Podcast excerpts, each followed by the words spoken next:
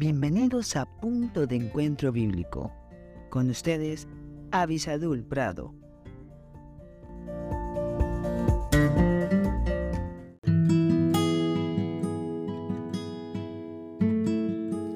Hola, hola, qué bueno que estamos juntos nuevamente convencidos de que la palabra de Dios tiene un consejo fresco, sano, nuevo, perfecto para todos nosotros. Y es que estamos ante un tema, como ya habíamos planteado anteriormente, que puede ser casi que de vida o muerte.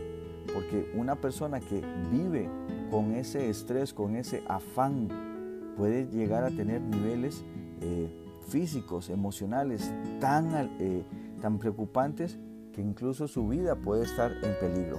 Pero bueno, aquí estamos buscando qué dice Dios con respecto a estas cosas, qué es la opinión de Dios con el vivir afanado. Saben, Dios no es un Dios que eh, ignora nuestras necesidades. No, todo lo contrario, sabiendo cómo somos, eh, sabiendo Él cómo reaccionamos, es que nos quiere dar consejos para que usted y yo podamos tener una mejor vida.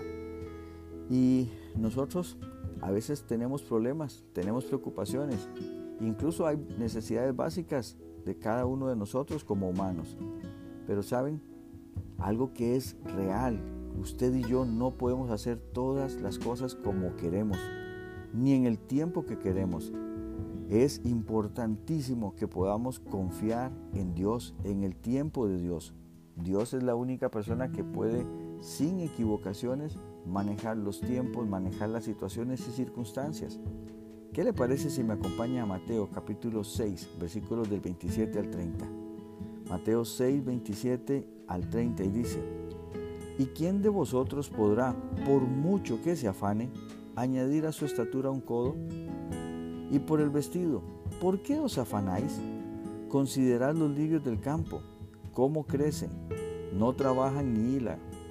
Pero os digo que ni aun Salomón con toda su gloria se vistió así como uno de ellos.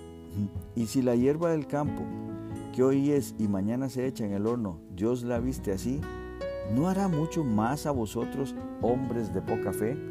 Y aquí se nos plantea algo más con respecto al afanarse. Y por favor preste mucha atención. Cuando usted y yo vivimos bajo ese afán, forzosamente estamos abandonando la fe. Claro, si usted y yo dejamos de tener la confianza en Dios, la confianza en la palabra de Dios, entonces comenzamos a generar ese sentimiento de que tenemos nosotros que estar a cargo, que tenemos nosotros que manejar las cosas, que tenemos nosotros que hacerlo porque si no nadie más lo va a hacer. Y ciertamente somos un instrumento en las manos de Dios, pero el que hace las cosas, el que logra todo, es Dios. Y ahí es donde usted y yo debemos de volver a un aspecto importantísimo para la vida, la fe. La fe cuando usted y yo aprendemos a confiar en la palabra de Dios, cuando aprendemos a confiar en la persona de Dios, entonces sí, puede ser que tengamos muchas tareas que hacer, pero van a ser, en el, van a ser hechas en el poder de Dios. Que Dios le bendiga muy ricamente.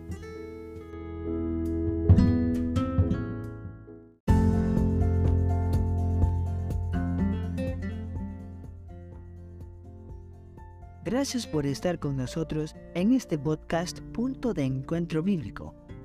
Si este podcast te fue de bendición, no olvides escribirnos a punto de encuentro bíblico 1717 arroba gmail.com y en nuestras redes sociales. Más que la miel en Facebook, arroba más que la miel 1910 en Instagram. Que Dios te bendiga. Thank you.